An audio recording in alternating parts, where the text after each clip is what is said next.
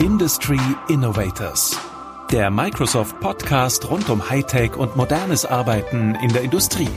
Hi und herzlich willkommen zu einer neuen Folge unseres Industry Innovators Podcasts. Ich bin Christina Seiler und ich spreche mit meinen Podcast-Gästen über aktuelle Trends, Herausforderungen und Innovationen in ihrer Branche. Heute bei mir sind Franziska Kleiber, Product Line Manager Global Retail Solutions bei Bezerba und Xenia Giese, Industry Executive Retail and Consumer Goods bei Microsoft Deutschland. Schön, dass ihr da seid. Hallo Christina, vielen Dank für die Einladung. Hi Christina, genau, da schließe ich mich doch an. Schön, dass ihr da seid.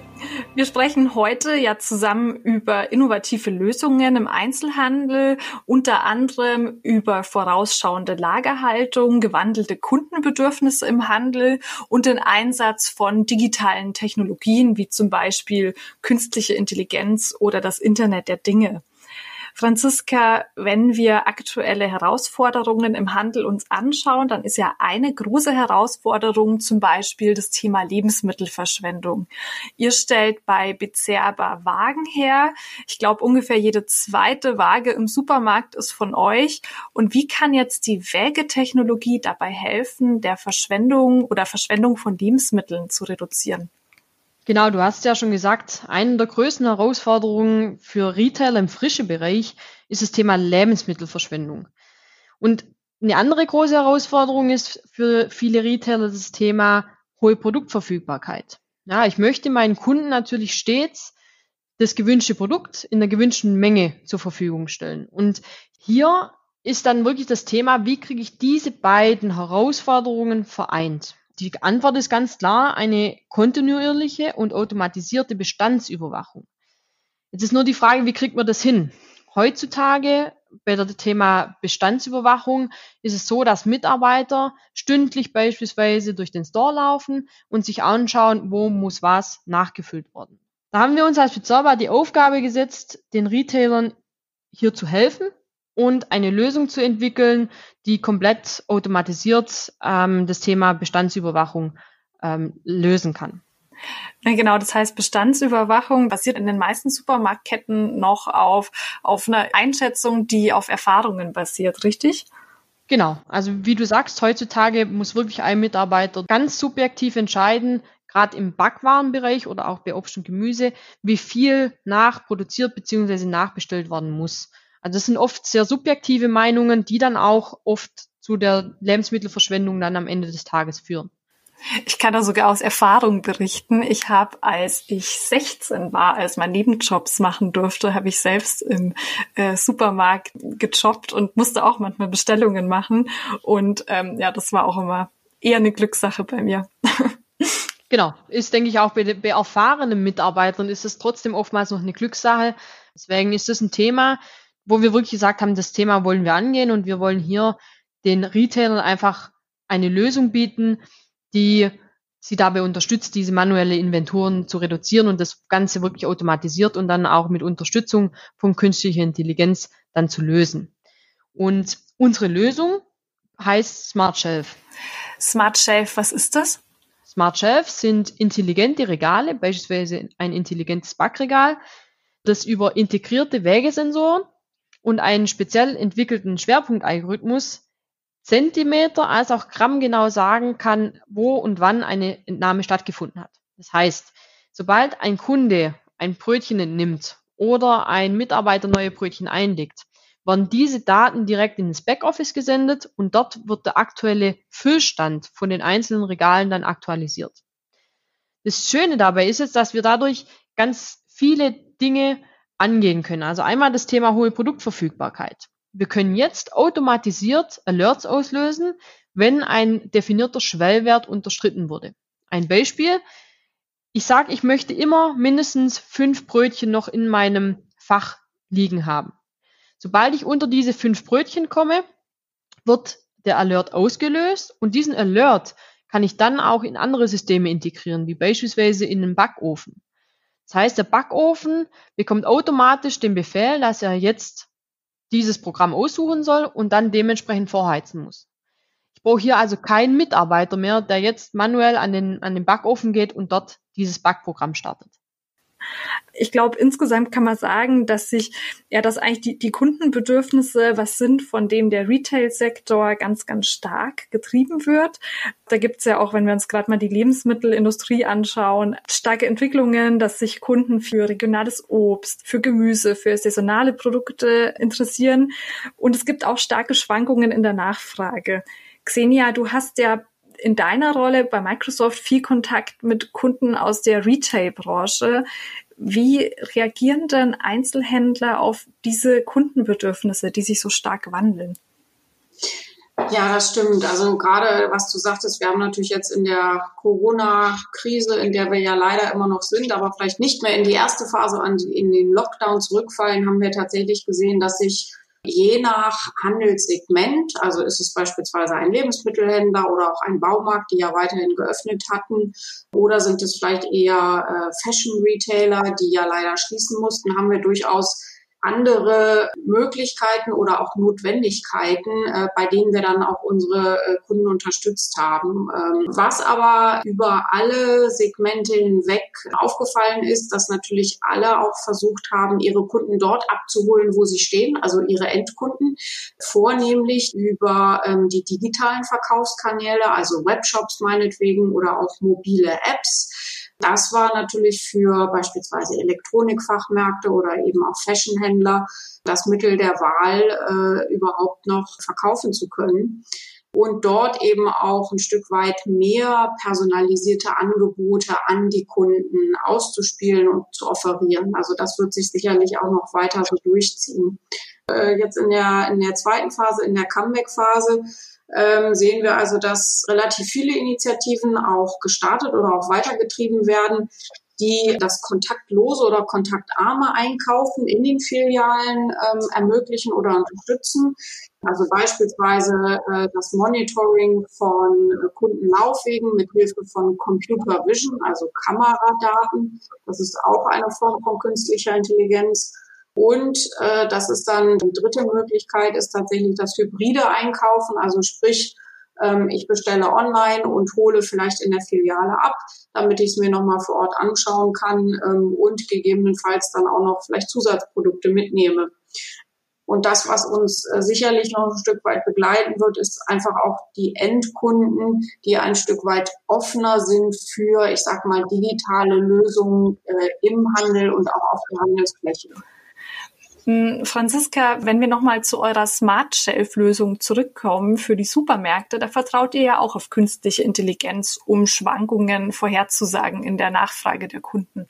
Genau, also wir haben hier zwei Wege, wie wir versuchen, Lebensmittelverschwendung dann anhand von künstlicher Intelligenz ähm, zu vermeiden. Das, das erste Thema ist, dass wir wirklich versuchen, die Lebensmittelverschwendung schon vor der Produktion zu vermeiden. Das heißt, im besten Fall produziere ich die Produkte, die ich am Ende des Tages wegwerfe, erst gar nicht.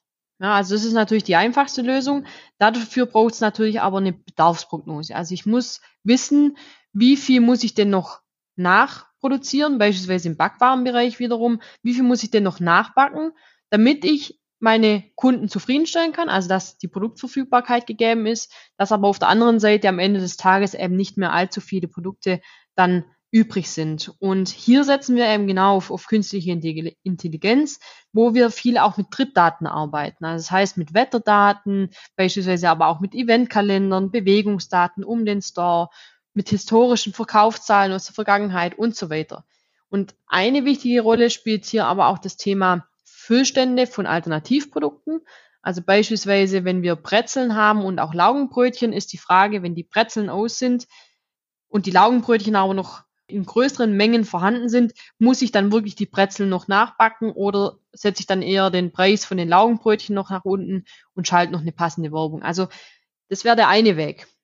Der andere Weg ist, wenn wir am Ende des Tages dann trotzdem noch zu viele Produkte im Regal haben, also wenn Lebensmittelverschwendung droht, dann können wir auch hier über dynamische Preisanpassungen und gezielte Werbemaßnahmen dann auch wieder über künstliche Intelligenz reagieren. Wie muss man sich dann solche Werbemaßnahmen vorstellen? Ist das dann sowas wie, kaufen Sie jetzt drei weiße Brötchen äh, zum Preis von einem? Also wenn ich jetzt in dem Bereich viele übrig habe oder? Genau, zum Beispiel. Also das können verschiedene Werbemaßnahmen sein. Also okay. Also es kann sowas sein, ich, ich ähm, bewerbe quasi einen Kauf von drei und muss nur ein oder zwei zahlen. Oder ich sage wirklich, ich reduziere den Preis um zehn Prozent, um 20 Prozent. Und das Schöne ist halt, hier kann man auch wieder viele Komponenten vernetzen. Also ich habe beispielsweise elektronische Preisschilder, über die ich den Preis natürlich dann automatisiert anpassen kann. Ich habe aber auch dann irgendwelche Screens oder eine App von einem Retailer, wo ich dann die passende Werbung dann auch wirklich an den Kunden bringen kann, um dann wirklich diese Verkaufsreize nochmal zu setzen, um dann den Verkauf nochmal anzukurbeln, Umsatz zu generieren und eben das Wichtige dann eben Lebensmittelabfälle am Ende des Tages zu vermeiden. Xenia und Franziska, jetzt haben wir viel über das Thema künstliche Intelligenz gesprochen.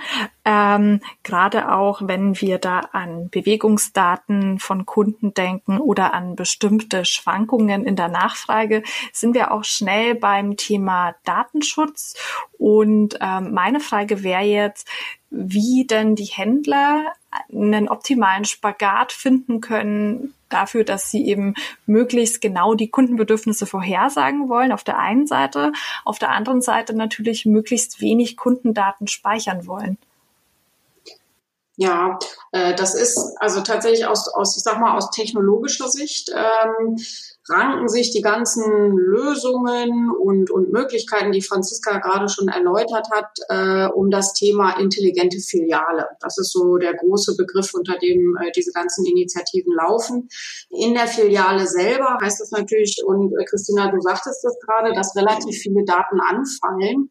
Ähm, das sind nicht immer ähm, unbedingt wiedererkennbare Kundendaten. Das wird dabei ja gar nicht gesammelt, sondern es sind halt ganz viele Sensorikdaten, die ja im Grunde ja ein bestimmtes Gewicht weitergeben oder vielleicht ein Signal weitergeben. Diese Daten sind aber trotzdem relativ viele und die müssen ja auch irgendwo verarbeitet werden. Und ähm, da gibt es eine Möglichkeit, die nennt sich dann technologisch, nennt die sich Edge Computing. Sprich, ähm, das ist die Anwendung von künstlicher Intelligenz oder von Algorithmen auf der Filialfläche. Also das heißt, man muss nicht ständig mit der Cloud in Kontakt sein, um eben diese Daten auswerten zu können, sondern man hat eine, ein schlaues Gerät, das nennt sich dann Appliance in der Filiale selber, das wiederum KI-Algorithmen beherbergt oder anbietet, um eben genau solche Kameradaten beispielsweise auswerten zu können oder eben auch diese Wägesensoren auswerten zu können. Ich glaube, das, wovon du und Franziska gesprochen habt, das war jetzt ein super schönes Beispiel für die intelligente Filiale, also zur Bestandsüberwachung, Bedarfsprognose und ähm, Nachbestellung. Jetzt geht das Thema Zukunft im Handel ja noch viel, viel weiter. Also wir sprechen auch von Lieferketten, von intelligenten, wir sprechen von noch besserem Kundenservice. Und ähm, ein Thema, was auch in unserem Podcast super oft angesprochen wird, ist das Thema künstliche Intelligenz. Und deshalb kommt die nächste Frage an euch direkt von unserer KI. Danke, Christina. Ich kann ja Einzelhändler dabei unterstützen, dass sie ihre Kunden besser verstehen. Aber wie können dadurch Lieferketten in Zukunft optimiert oder sogar neu ausgerichtet werden? Also wenn wir uns das Thema ähm, Optimierung von Lieferketten anschauen, dann ist natürlich das Kundenverhalten und das Einkaufsverhalten von den Kunden ähm, das Essentielle. Lieferketten können dann optimiert werden, wenn ich genau weiß, wann die Kunden denn welche Produkte benötigen. Und auch hier kommt wieder das Thema Smart Shelf zum Tragen. Also auch hier können wir mit der Lösung in Echtzeit Daten generieren, sodass der Lieferant beispielsweise weiß, wie viele Produkte von mir stehen denn noch bei dem Retailer X im Regal. Und so kann ich natürlich ganz genau herausfinden, wann ich wohin und wie viel nachliefern muss. Und so ist es ein erster Schritt, wo der Lieferant wirklich seine Prozesse intern optimieren kann, die Produktion optimieren kann und dann auch wirklich die Routen optimieren kann. Also sagen kann, ich muss heute nicht noch dorthin fahren. Das heißt, hier ist auch die Smart Shelf Lösung wirklich ein Türöffner, um eine ganze Lieferkette wirklich zu optimieren. ja, wenn wir vielleicht mal über die Filiale hinaussehen und die Lieferkette eher als was Globales betrachten, dann haben wir ja auch alle während des Lockdowns erfahren, wie spannend das ist und äh, ja, dass vielleicht dann das Toilettenpapier, auf das man wartet, dann eben doch leider nicht verfügbar ist, weil die Lieferkette halt irgendwo ja, stockt. Hier wiederum auch technologisch ähm, als Ansatz gibt es dann verschiedene Lösungen, die eine Lieferkettentransparenz ermöglichen, also tatsächlich vom Hersteller, der vielleicht übersee sitzt, also der gar nicht in, in Deutschland sitzt, bis hin zum schlussendlichen Händler, da werden dann solche ähm, Notwendigkeiten sichtbar, dass man zum einen überhaupt erstmal wissen muss, wo ist denn diese Liefereinheit, also der Container auf dem Schiff. Da gibt es bestimmte Dashboards, auf denen man wirklich auch sehen kann, wo sind die unterschiedlichen Liefereinheiten. Dann äh, wird noch hinzugezogen, ähm, beispielsweise was an externen Daten vorhanden ist, also was das Wetter angeht, gibt es ein Unwetter in dem Bereich, wo sich jetzt der Container befindet. Und, äh, und da kommt dann wiederum die KI auch zum Einsatz. Was ist denn die günstigste Route, die vielleicht dieser Container oder dieses Schiff dann nehmen muss, um idealerweise dieses Unwetter im wahrsten Sinne des Wortes zu umschiffen und eben dann doch noch möglichst pünktlich eben äh, die Lieferung anliefern zu können. Jetzt haben wir super viele Erkenntnisse, die wir aus Daten gewinnen. Was können dann Einzelhändler ihren Mitarbeiterinnen und Mitarbeitern ganz konkret an die Hand geben, um dann auch wirklich den Kundenservice zu verbessern? Also da ist das Thema wirklich, dass der, der Retailer, also der Einzelhändler selber zuerst mal viel tun muss, um wirklich den Mitarbeitern was an die Hand geben zu können es ist so, dass, dass es viele Technologien gibt, viele unterschiedliche Technologien, die Prozesse in einem Store beispielsweise optimieren, um dann auch den Mitarbeitern die Chance zu geben, effizientere Aufgaben mit einer höheren Priorität nachverfolgen zu können, wie eben beispielsweise der, der Kundenservice. Kundenservice ist für mich was, das in einem Store eigentlich an erster Stelle stehen sollte. Und jetzt gibt es aber viele, viele andere Aufgaben, die Mitarbeiter momentan noch tun müssen. Auch hier wieder das Thema manuelle Bestandsüberwachung beispielsweise, ja, oder das, das Nachfüllen. Ja, das sind alles Dinge, die heute eine Person tun muss und die Zeit geht dann aber gleichzeitig auch wieder weg von der Zeit, die man eigentlich auch dem Kunden widmen könnte und so den Kundenservice steigern könnte. Und hier gibt es natürlich viele Themen, wo das Leben für die, für die Mitarbeiter einfacher machen, wie beispielsweise Informationen, die ein Mitarbeiter digital direkt irgendwo bereitgestellt bekommt, um dann auch den Endkunden besser beraten zu können, beispielsweise an der frische Theke, ja, Zusatzinformationen über Allergene, über irgendwelche Rezeptempfehlungen. Ja, also das sind alles Dinge, wo es viel Potenzial gibt, wie ein Retailer, ein Einzelhändler seinen Mitarbeitern mehr Zeit auch für den wirklichen Kundenservice geben kann. Auch hier würde ich gerne wieder das Beispiel Smart Shelf nennen. Jetzt muss eben kein Mitarbeiter mehr durch die Reihen gehen und schauen, was muss nachgefüllt werden, sondern er bekommt automatisch auf sein Smartphone oder auf seinen Smartwatch oder über das Headset mitgeteilt, dass in Reihe 5 äh, in Regal 10 eben in der zweiten Reihe etwas nachgefüllt werden muss. Und das sind genauso Themen, wo wir sehen, dass Prozesse in einem Einzelhandelladen ähm, wirklich optimiert werden können, um die Mitarbeiter zu unterstützen und so durch mehr Zeit für den Kundenservice rausspringt. Und dann ist natürlich ähm, ein Lächeln äh, im Kundenservice immer noch das Wichtigste.